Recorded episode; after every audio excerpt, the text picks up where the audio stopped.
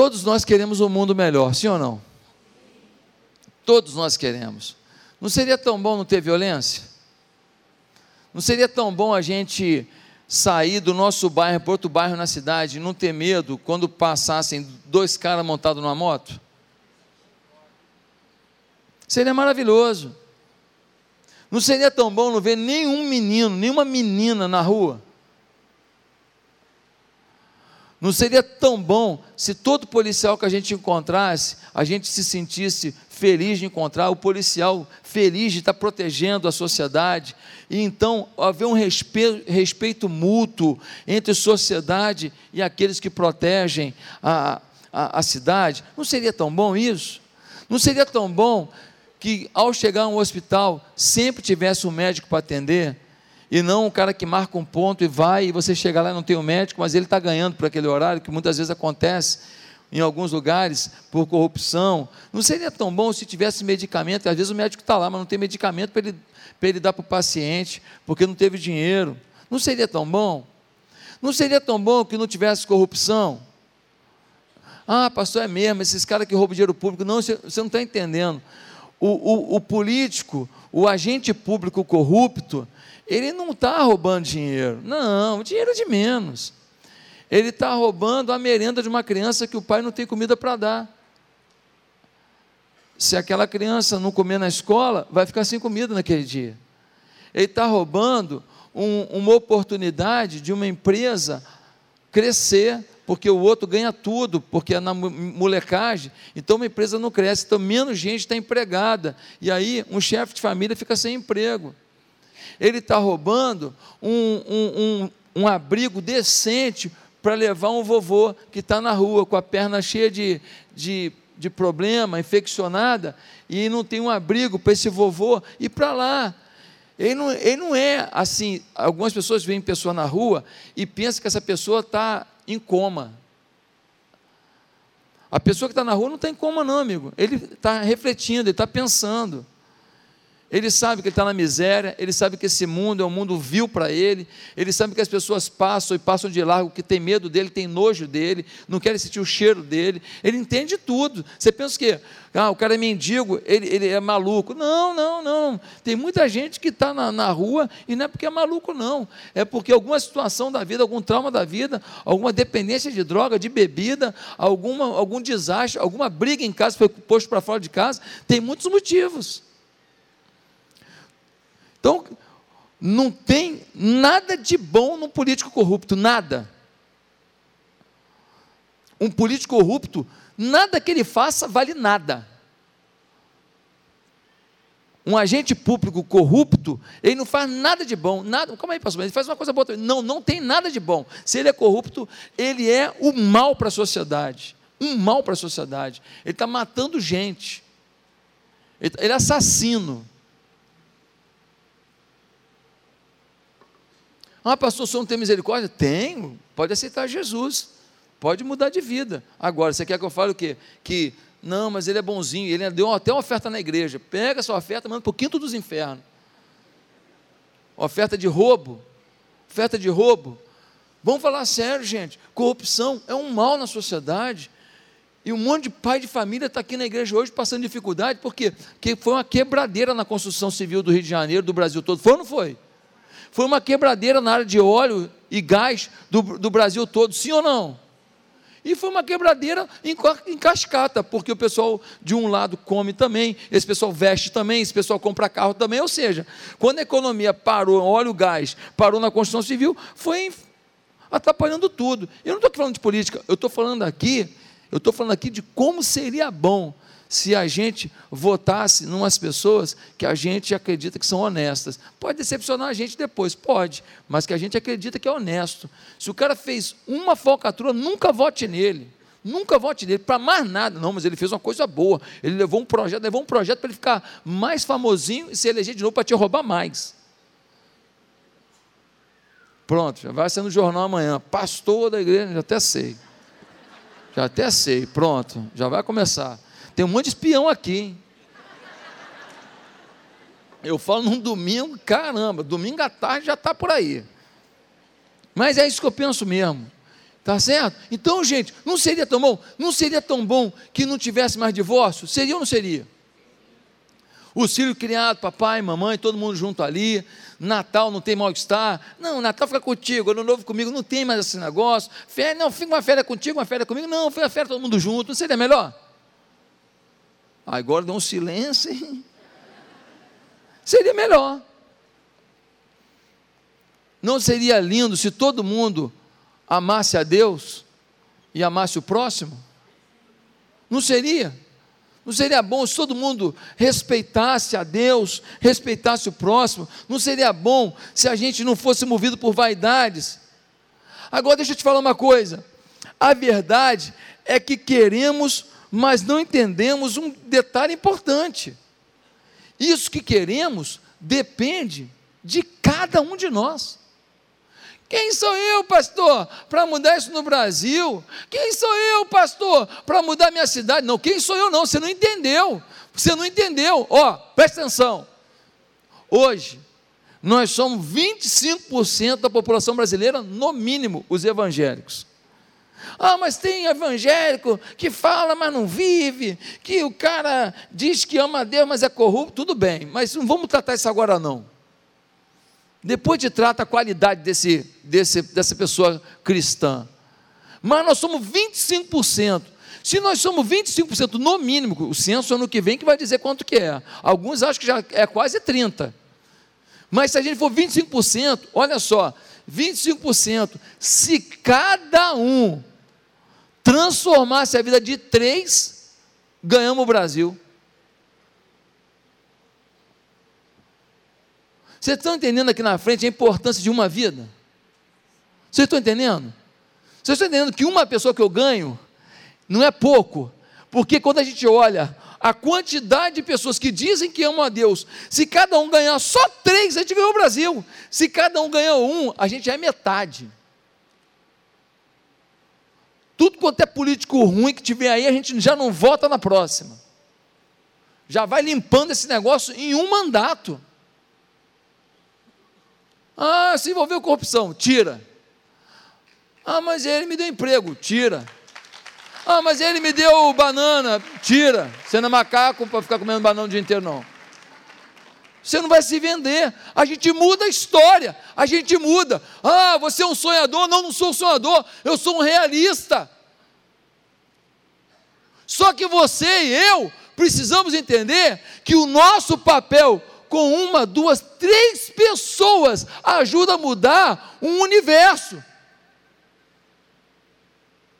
Não é pouco quando eu, você, a gente cuida de um. Pronto, um já fui na minha meta de três. Agora consegui consegui um casal para Jesus. Eles amam a Deus e amam o próximo. Opa, atingi três. É, mas tem um ali que não está cumprindo a meta dele. Deixa eu ajudar ele na meta dele. Meus amados, e não é apenas falar de Cristo, do Cristo vivo, que eu estou falando, não é só falar do Cristo vivo que toca nas nossas vidas, que se comunica conosco nas nossas orações, não é só falar do Cristo vivo que ouve o nosso clamor e opera milagres na nossa vida. Não é só falar do Cristo vivo que transforma a nossa caminhada, que restaura os nossos sentimentos. Não, não é só isso. É ensinar a viver com Cristo.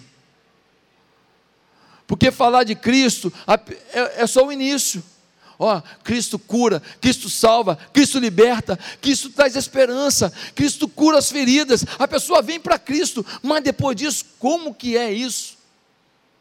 Ela precisa de apoio, precisa de gente que oriente a ler Bíblia, que oriente a orar, que oriente a crer em Deus, que oriente a não murmurar no meio da dor, a louvar a Deus no meio da perda, para dizer: Deus, eu confio em Ti, porque a fé dessa pessoa pode mudar a sua história, ou seja, é discipulado. O que, que é discipulado? Discípulo ao lado, é um discípulo ao lado do outro, uma pessoa dizendo: vem por aqui, por aqui, ó, já passei por isso aí, é melhor por aqui, vamos lá, lê Bíblia, ora, busca a Deus, olha, bota louvores, bota um louvorzinho gostoso em casa e fala: Deus, estou aqui. Fala comigo, Deus. Você vai começar a aprender a falar com esse Deus, você vai começar a aprender a sentir esse Deus. Gente, a gente precisa ensinar as pessoas o caminho de crer no impossível, de viver o inatingível, de sonhar o nunca feito. Mas para isso, a gente precisa de ganhar as pessoas para Cristo, e a gente precisa discipular as pessoas, orientar as pessoas, abençoar as pessoas, orar pelas pessoas, não jogar fora fora as pessoas, mas confrontar em amor as pessoas. Não está bom, não, hein? Como eu falei domingo, pastor, eu posso fazer é, uma vida assim, eu posso uma vida meio torta, eu posso ficar no meu casamento assim, sem falar com a minha mulher um tempão. Ah, pastor, posso dar uma adulteradazinha de vez em quando, só sem a pessoa saber? Pode, pode. Pode. E também assim dar mau testemunho, e ir para um barzinho, encher a cara. Pode, pode, pode. Ué, pode, pode. Aí fica tudo bem? Não, não falei que fica tudo bem. Falei que você pode. A consequência vai vir. Que uma coisa é eu amar você com a vida que você leva, outra coisa é a verdade se não tem intimidade com Deus, se não busca a Deus, se não é obediente a Deus, sua vida está em tragédia e você não notou ainda. Se você não busca a Deus, se você não lê Bíblia, não ora todo dia, se você não está numa célula para ter comunhão com os irmãos, se você não vem aos cursos para poder ouvir o direcionamento do seu pastor, se você não está antenado o tempo inteiro em ter uma conduta irrepreensível a Deus, cara, você vai dançar alguma coisa vai morrer na sua vida. O salário do pecado é a morte. Morre casamento, morre empresa, morre autoestima, morre alegria, morre uma amizade, morre um ministério. Tem um monte de gente que vem para a nossa igreja, ah, pastor, eu queria aqui, tal, que eu fui isso no ministério, tal. Ele só não conta que o ministério dele morreu, por causa de uma opção que ele fez na vida. Só que eu não nasci ontem. Você foi tão, tão, tanta bênção lá, então vai ser aqui também. Quando você for aqui, eu vou falar: epa, é bênção mesmo, hein? Glória a Deus, que maravilha, é tudo que eu preciso. Se tivesse 50 pastores, tinha 50 igrejas abertas hoje aqui.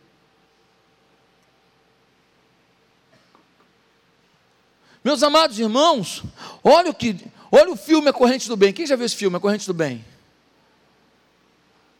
Esse filme é maravilhoso. Vou fazer o spoiler mesmo, porque você não assistiu, já perdeu tempo. Esse filme é, velho, filme é velho. Não é lançamento. É um filme em que uma pessoa decide fazer o bem. Ela cria uma tecnologia, fala assim: ó, se eu fizer uma coisa muito boa por alguém e pedir que essa pessoa faça por outra pessoa a mesma coisa, eu vou criar uma corrente do bem. E essa corrente do bem, ela começa a se alastrar e nós vamos poder impactar a comunidade inteira, porque todo mundo vai ter um gesto de generosidade que vai mudar o coração das pessoas. E, e o filme trata disso. E esse filme é uma realidade, porque se eu fizer uma coisa boa pelo querido aqui, e ele fizer uma coisa ótima pela querida, e ela por ela, ela por ela, ela por ela, ela por ela. Daqui a pouco todo mundo recebeu um gesto poderoso de amor, sim ou não? É isso que a gente tem que fazer. Nós somos os promotores na corrente do bem. Agora, olha o que diz Mateus 28, 19 e 20. Diz, portanto, ide. Como é que é?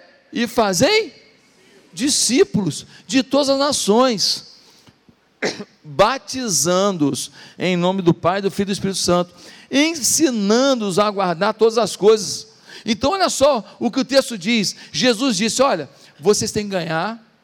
Fala para ele agora, você é discípulo, aí vocês batizam, ou seja, ele tem que ter a noção básica do que é, bati, do que é ser discípulo, ele tem compromisso comigo, Jesus Cristo, agora, e aí ele assume um compromisso no batismo. E aí, não para aí a tarefa, ensinando a guardar todas as coisas. Ou seja, vai discipulando, vai ensinando, vai aperfeiçoando, vai abençoando. Ele se converte, ele é batizado e ele é aperfeiçoado. Aí a boa obra do Senhor vai se espalhar sobre a terra. E aí aquilo que a gente falou no início da mensagem, não seria bom, aquele não seria, vai ser uma verdade. Pelo menos no bairro que você vive, pelo menos no lugar que você trabalha, pelo menos na cidade que a gente ama. E nós amamos as nossas cidades. Meus amados irmãos, Lucas 14, 23 fala de um banquete, um banquete. Esse banquete representa as bodas do Cordeiro, quando Jesus vai vir para celebrar o seu retorno com a sua igreja. É uma grande festa do retorno de Jesus. Aí sabe o que diz o texto no versículo 23? Forçai-vos a entrar. O Senhor Jesus tem comida suficiente, bebida suficiente para todo mundo nessa festa. A gente é que tem que forçar as pessoas a entrar. Forçar, pastor, é forçar, vamos lá, vamos lá, vamos lá, vamos lá. Já aconteceu com você de alguém te forçar alguma coisa? Você não queria, depois que você foi, você gostou? Sim ou não? Quantos aqui que não queriam ir no Vida Vitoriosa? Alguém forçou você, aí você foi para o Vida, abençoou demais a sua vida. Levanta a mão aí. Meu Deus, olha aí. Olha quanta gente. Não queria ir, depois que foi, amor. Que nem a Bianca no, no retiro, que ela me conheceu, não queria ir, depois que foi, amor. É isso aí, entendeu? Amor, amor e ficou, pronto. E eu casei. É assim, gente, 1 Coríntios 9,16 diz assim: o apóstolo Paulo, ai de mim, se eu não anunciar o Evangelho. O Paulo está dizendo: ó, eu não sei como alguém vive sem falar de Jesus, porque é a tarefa em que eu me misturo com Deus é a tarefa em que eu me misturo com o Espírito Santo, porque o Espírito Santo quer salvar as pessoas, transformar os corações. Então, quando eu me uno nesse propósito, eu fico coladinho com o Espírito Santo, porque se tem uma coisa que o Espírito Santo quer fazer, é transformar a vida das pessoas, sim ou não?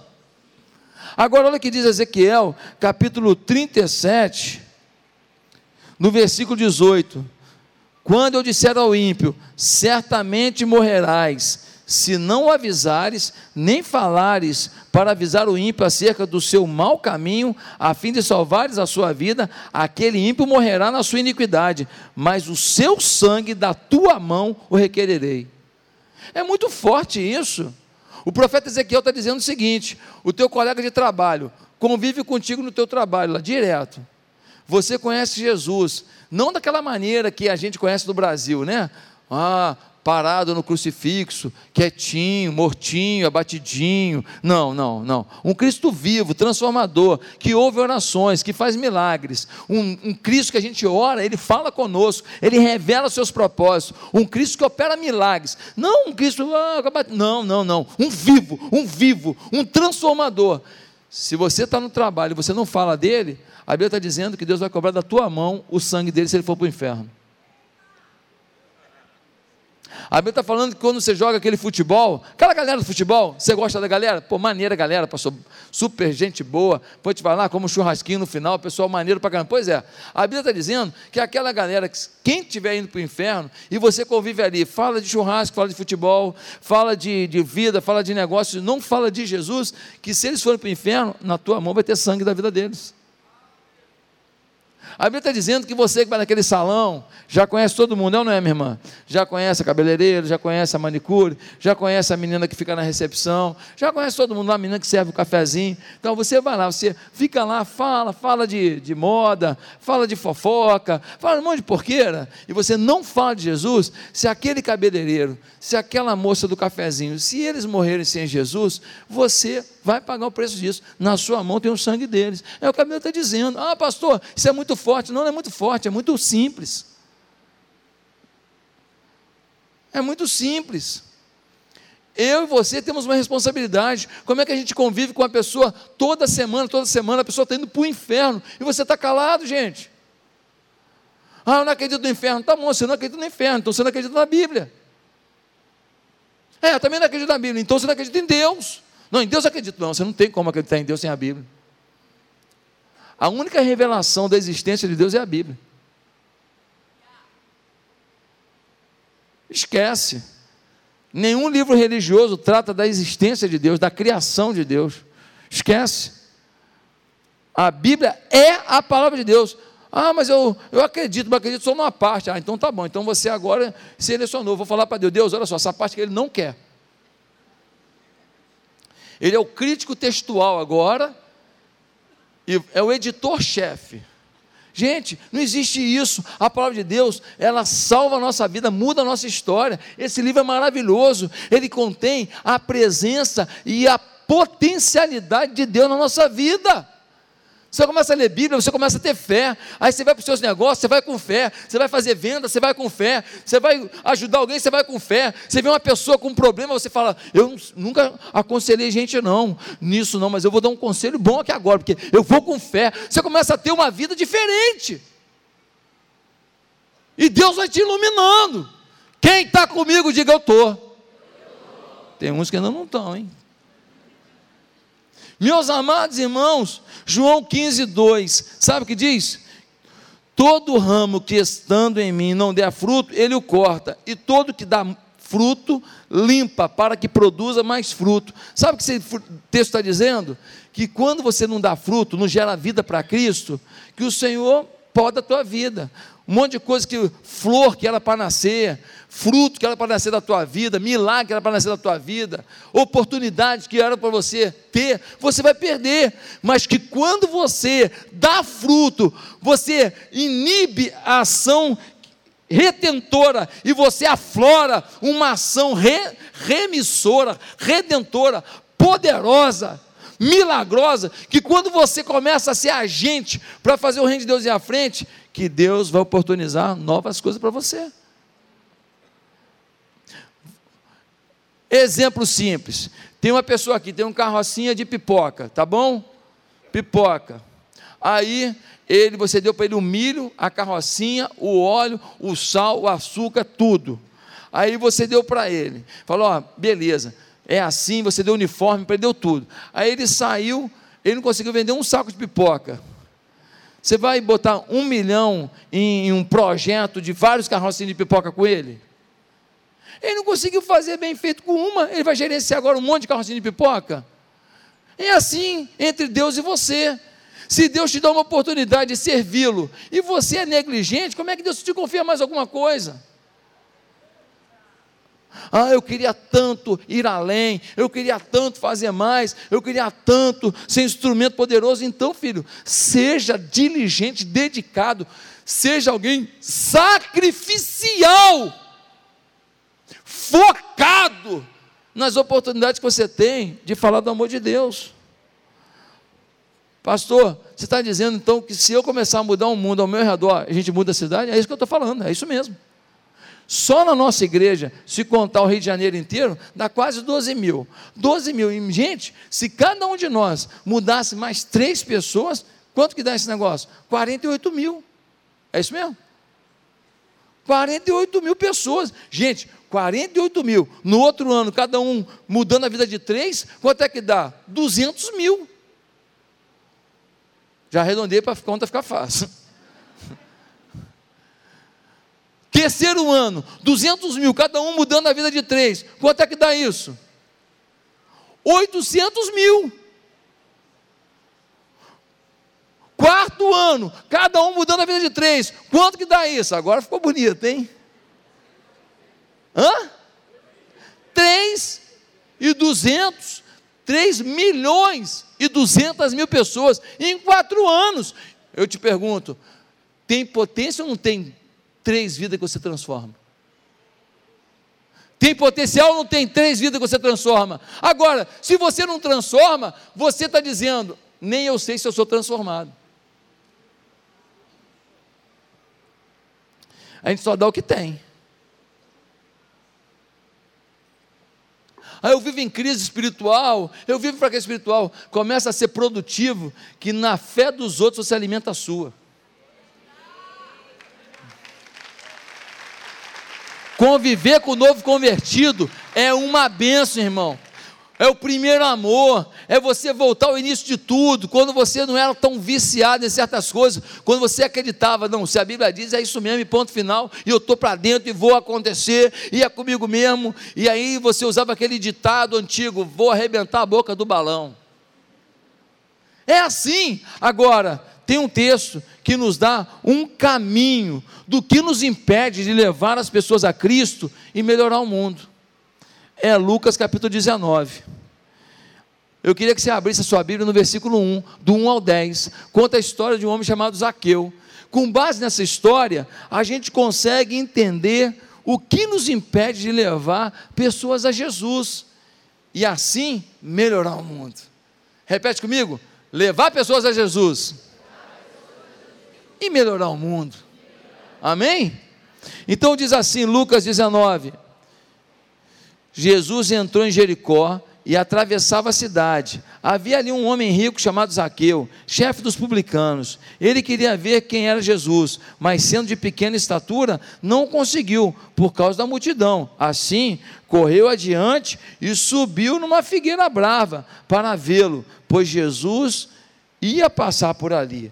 Quando Jesus chegou àquele lugar, olhou para cima e lhe disse: Zaqueu, desça depressa quero ficar em sua casa hoje.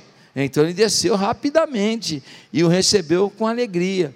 Todo o povo viu isso e começou a se queixar. Ele se hospedou na casa de um pecador. Mas Aqueu levantou-se e disse ao Senhor: Olha, Senhor, estou dizendo, estou dando a metade dos meus bens aos pobres. E se de alguém extorquir alguma coisa, devolverei quatro vezes mais. Jesus lhe disse: Hoje houve salvação nessa casa, porque este homem também é filho de Abraão, pois o filho do homem veio buscar e salvar o que estava perdido.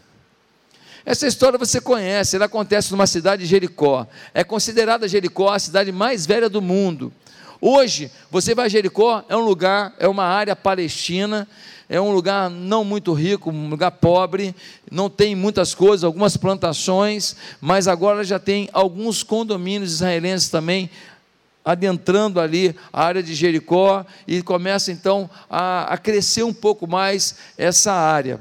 Ali em Jericó, nós temos as famosas muralhas de Jericó que foram derribadas através do meu xará Josué, não é isso? Agora, essas muralhas estão muito lá embaixo, muito lá embaixo, por quê? Porque cada vez que é, tinha um terremoto, uma guerra, destruir a cidade, eles pegam os monturos, jogam para lá e para cá e edificam em cima aí depois tem o terremoto, outra guerra, então, joga os monturos e vai construindo em cima. Então, é muito lá embaixo, tem uma parte lá que alguns consideram que ali seja uma das muralhas do tempo de Josué, mas é, não dá para ter certeza absoluta de tudo, devido, devido a tantas histórias da cidade mais velha do mundo, quantas cidades foram construídas uma em cima da outra.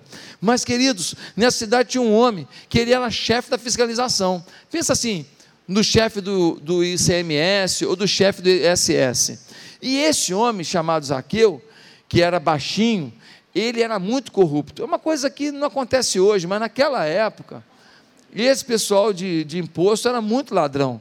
E ele cobrava imposto indevido das pessoas. Ele cobrava além do valor e ele retinha para ele. Com isso, ele se tornou um homem muito rico, muito rico, porém muito odiado muito odiado. Mas ele tinha poder e tinha dinheiro. Tinha poder e tinha dinheiro. Ele só não tinha paz. E todo mundo que tem dinheiro, tem poder, tem casa de praia, tem barco tal, tem aquele dia que você pensa na sua vida e você sabe a pequenez que você vive, se você não tem Deus dominando sua vida. As coisas do mundo não preenchem o seu coração, não preenchem. Ter coisas é bom? É bom, é bom ter a comida, o barco, o passeio, legal, muito bom, mas não preenche. Então o que aconteceu? O Zaqueu ficou em frustração. A minha vida, eu tenho dinheiro, tenho isso, mas eu não tenho, não tenho nem quem me ame, porque eu sou tão bandido, tão corrupto, que ninguém me ama. Aí falaram para ele de Jesus, um homem que fazia milagres, um homem que tinha bondade, um homem que tinha ensinamentos maravilhosos. Ele queria ver Jesus. Olha só que legal. O cara mais odiado da cidade, o mais corrupto da cidade, queria ver Jesus. Aí ele chegou perto uma multidão, ele baixinho, e ele querendo passar pelo meio da multidão. Quem dá passagem para um cara odiado? Ninguém dá passagem. Ele fala: Não vou conseguir ver Jesus. Eu queria tanto ver Jesus. Aí ele vê uma figueira brava. Né, um sicômoro. Aí ele vai até aquele, aquela árvore, ele sobe naquela árvore, aí lá de cima ele fica porque ele vê, Jesus está vindo por ali, vai passar aqui. Tem um sicômoro lá que tem mais de mil anos lá, a pessoa fala que é filhote do sicômoro de Jesus, mas não dá para provar também não. Aí, está passando lá Jesus, quando Jesus está passando embaixo do, do sicômoro, Jesus olha para cima e fala assim: Zaqueu, chama pelo nome. Desce depressa, porque hoje me convém pousar na tua casa. Gente, o Zaqueu desce desesperado. Ele vai descendo, vai se arranhando na árvore, vai caindo folha na cabeça dele. Um negócio de doido, ele sai correndo. Jesus fala assim para ele: Tem café Nespresso lá? Ele fala: Vamos lá, vamos lá que eu vou fazer um cafezinho para o senhor. Vamos lá. Aí ele vai lá, senta com Jesus. Aí Jesus fala do amor de Deus para ele, fala da transformação do Evangelho, fala que todos nós temos um, uma vaga no coração para Deus e que Jesus é que preenche esse lugar, porque Ele morreu numa cruz, Ele pagou o preço no nosso lugar. Quando a gente recebe Jesus, a gente recebe o Espírito dele dentro da gente, então começa a haver uma força interior dentro da gente para trabalhar nossos traumas, nossas sensações, nossas vontades e nos iluminar sobre o caminho a seguir. Ele ouve aquilo tudo e fala: Eu quero isso. Mas ele fala algo a mais para Jesus. Ele diz: Olha, se eu roubei alguém, se eu roubei se eu roubei. Se eu roubei, eu restituo quatro vezes mais.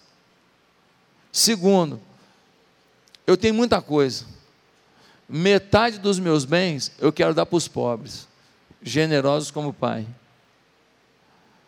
Eu não quero essa riqueza toda, para quê? É o que o Bill Gates está fazendo, é ou não é? É o que vários bilionários estão fazendo. Eles estão pegando parte da sua fortuna e distribuindo. Eles querem ter o prazer de fazer uma coisa maior do que montar a maior empresa de informática do mundo. Eles querem fazer uma coisa maior do que montar a maior empresa de tecnologia do mundo, a maior empresa de é, é, comunicação do mundo. Eles querem fazer algo muito mais importante. Porque realmente, mudar a vida de uma pessoa é muito mais importante do que ser mais rico do mundo. Mudar a vida de alguém é muito mais importante do que ter um nome na lista da Forbes que é aquela revista que lista os homens mais ricos do mundo. Então, olha só, ele, ele fala: Ó, oh, eu vou distribuir metade dos meus bens. Jesus fala para ele: Ó, oh, já vi que você se converteu mesmo, porque converter o bolso não é tão simples. Tem gente que converte até aqui, quando chega no dinheiro tal. Então, aí, por que não converteu tudo? Não converteu. Ou eu confio em Deus ou não confio. Ou Ele é meu Senhor ou não é. Assim ou não, gente? Você aceitaria o seu marido falar assim: essa aqui é mais ou menos minha esposa? Você aceitaria falar: esse aqui é mais ou menos meu marido? Bom, mais ou menos, mais ou menos, sou mais ou menos, não sei. Ah, esse aqui é mais ou menos meu filho. Pô, mais ou menos meu filho? Pode ser até um enteado. Como um enteado se sente feliz quando a, aquele padrasto, aquela madrasta diz o quê? Esse aqui é meu filho, sim ou não? Sim ou não? Você não quer ouvir, ah, isso é mais ou menos meu filho, mais ou menos meu filho, não, pô. Você casou com uma pessoa que já tinha um filho, é teu filho. Chupa essa manga. Amém? É assim, ué. É assim, você sabia que tinha. Agora você ajuda a pessoa a criar o filho, porque você está junto agora, você tem que ajudar. É simples assim. Hoje eu estou simples demais. Então, gente, olha só, o que nos impede de levar as pessoas a Cristo e melhorar o mundo, segundo esse texto? Primeiro, ignorar que há pessoas sedentas pelo Evangelho ao nosso redor. O Zaqueu era um bicho ruim, ladrão, um cara corrompido, um cara asqueroso, um cara arrogante, ninguém gostava dele, mas ele queria conhecer Jesus. Sabe por que a gente não leva um monte de gente para Jesus? Porque a gente não tenta. A hora que você jogar uma, uma palavrinha, a pessoa pega tudo. A hora que você jogar uma frase, um convite, a hora que você chamar para ir na célula um dia, pode mudar tudo. Está sedenta, mas você não faz, então você não sabe o que é o milagre através da sua vida na vida de alguém. Eu e o pastor Eibe Huber, a gente estava em Águas de Lindóia há uns seis anos atrás, cinco anos atrás, e a gente estava indo de Águas de Lindóia para Campinas. Aí a gente estava no táxi na parte de trás, o motorista na frente, e a gente batendo papo aqui, falando do reino de Deus, falando de igreja, ele apaixonado, eu apaixonado, e a gente falando da mudança de vida nas pessoas e tal, e o taxista está dirigindo, só olha no retrovisor. Eu estou só vendo ele no retrovisor. Quando chegou perto de Campinas, a gente começou a falar com ele. Sabe qual a pergunta que ele fez para mim? Falou: Como é que eu faço para ser pastor? Falei, primeiro tem que se converter, né? Primeiro você tem que mudar de vida. Como é você vai mudar a vida dos outros se você não acredita nesses valores? O cara aceitou Jesus, oramos por ele ali. Eu, pastor Eibe, o cara, o cara aceitou Jesus ali, ó, na frente do aeroporto de Campinas. As pessoas estão sedentas, mas a gente não fala, a gente não arrisca, a gente não tenta. Segundo, por que, que a gente não ganha pessoas para Jesus e a gente não muda o mundo? Porque, porque a gente ignora que as pessoas precisam de ajuda para se superar seus obstáculos para ir a Jesus. A gente ignora que as pessoas, pessoas precisam de ajuda. Quais são os obstáculos? Às vezes, uma tradição religiosa. Foram criados numa religião. Aí a pessoa fala assim: ah, eu, eu vou trair minha avó. Não vai trair avó coisa nenhuma, tua avó que é o melhor para você. A tua avó que é o melhor para você. Pô. Queria, né? Morreu, agora não está podendo falar. Mas queria o melhor para você. Se você descobriu algo melhor do que a tua avó descobriu, ela vai ficar feliz da vida. Todo mundo quer que o filho seja melhor do que a gente, sim ou não? A gente quer dar para o filho o que nem a gente teve, sim ou não? Sim. Então pronto. Que papo é esse que eu vou trair minha avó? Que papo é esse?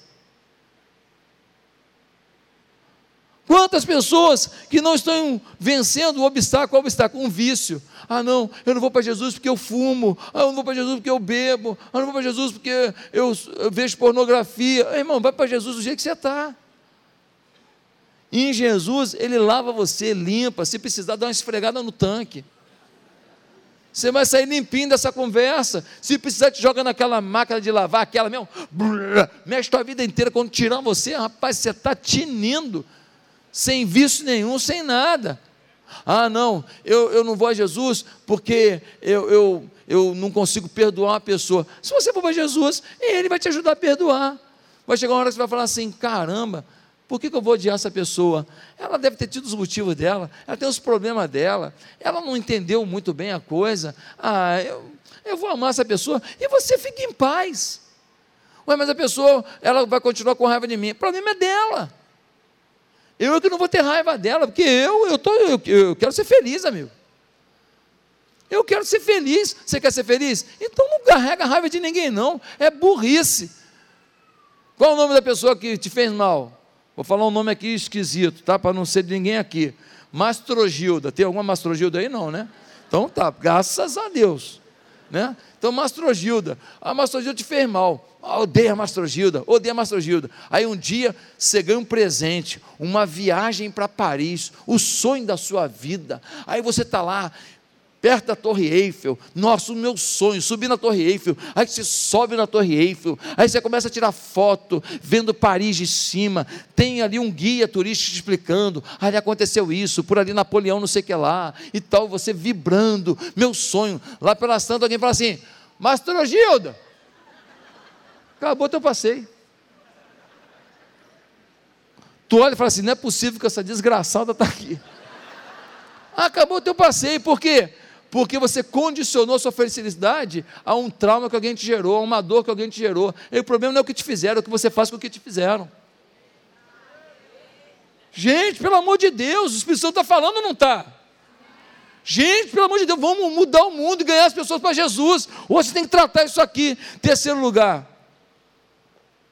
por que, que a gente não está levando pessoas a Jesus e mudando o mundo?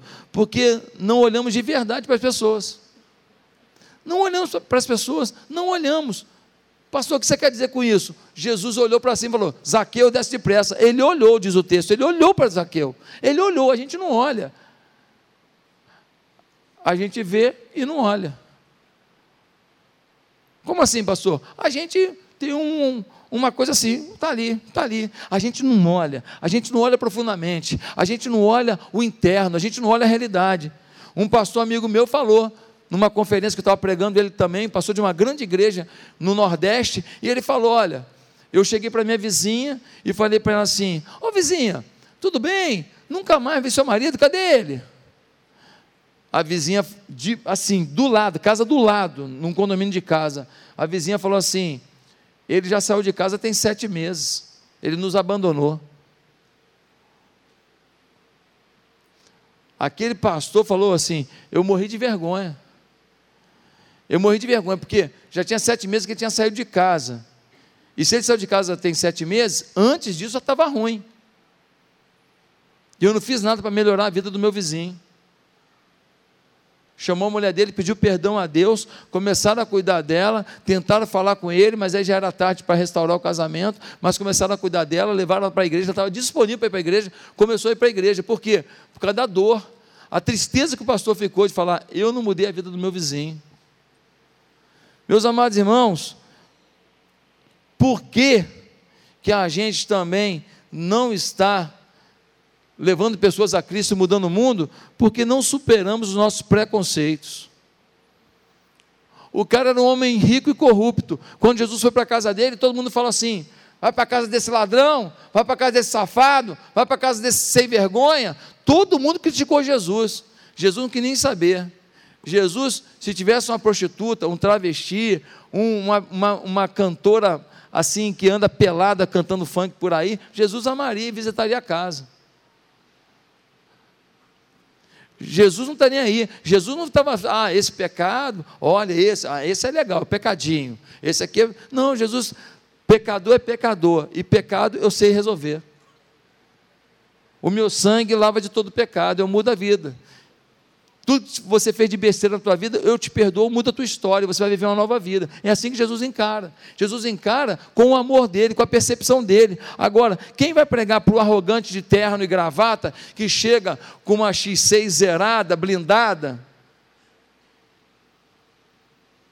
e para perto lá da sua casa e nem te olha, quem que vai falar para ele? Só alguém que ama, porque ele está cego ainda. Ele está achando que aquele carro lindo e aquele terno bonito, e aquele perfume francês muda a vida dele. Não muda, não muda. Dá aparência de mudança, mas não dá, porque ele não é o que ele aparenta, ele é o que ele é por dentro, e por dentro ele está pior do que ele imagina.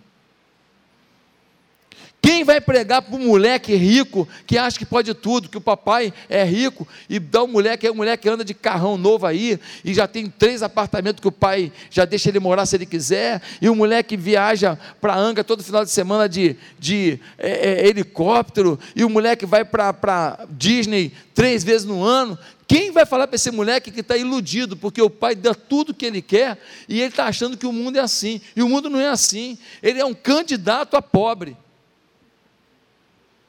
no mínimo pobre de espírito.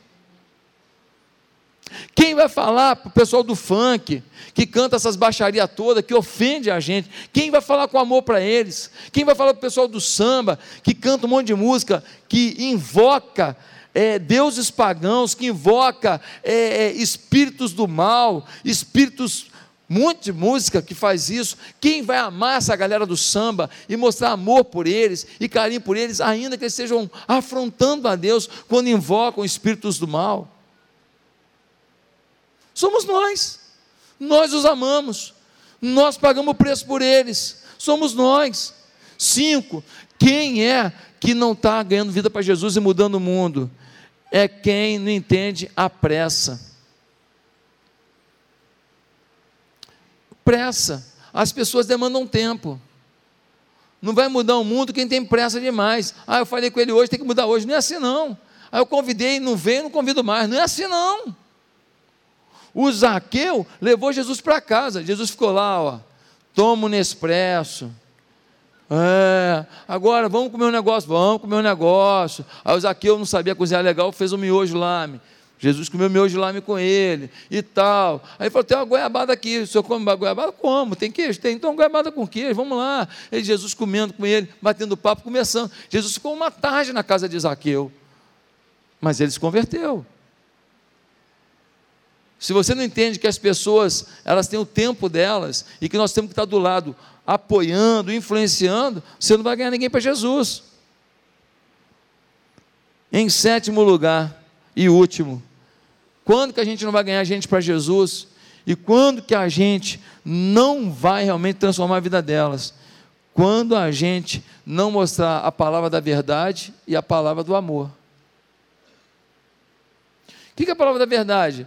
Zaqueu falou assim: Ó, oh, eu vou devolver para quem eu roubei. Quem falou para ele que ele tinha que mudar de vida? Que ele tinha que largar de ser ladrão? Jesus. Jesus falou: olha, cara, quando o Espírito Santo entra na sua vida, você tem que santificar a sua vida parar de querer o que o mundo te oferece. Você tem que ser agora digno, honrado. Você tem que viver uma vida irrepreensível. Ele falou assim: pô, tem um roubo na minha vida, eu vou devolver. Quem que falou para ele para ser generoso? Jesus. Zaqueu, deixa eu te falar uma coisa. Ame o seu próximo como a ti mesmo. Falou: eu, eu, eu tenho muito dinheiro, eu vou devolver a quem eu roubei e eu ainda tenho dinheiro. Deixa eu falar. Eu nem preciso disso tudo, não. Eu vou dar metade para os pobres do que sobrar. Quem confrontou ele para ter uma vida madura? Jesus. Jesus. Mas te confrontou como? Seu ladrão, seu safado, seu vagabundo, seu adúltero, seu fornicador, seu é, é, é, pervertido sexual? Não. Jesus falou: Zaqueu, olha só, eu te amo, cara. Por isso que eu vim na tua casa. Eu amo você, mas eu não amo algumas quinquilharia de pecado que você carrega, não. O que, por exemplo? Os seus roubos, Zaqueu. A sua arrogância, Zaqueu. Eu quero mudar a sua vida, Zaqueu. Deixa eu entrar na tua vida que eu mudo a sua história. O Zaqueu falou assim: Eu quero isso. Amém? Eu quero isso. Eu quero isso. O que aconteceu com o Zaqueu? Mudou de vida. Agora eu te pergunto: o que aconteceu da fiscalização de impostos da região? Hã?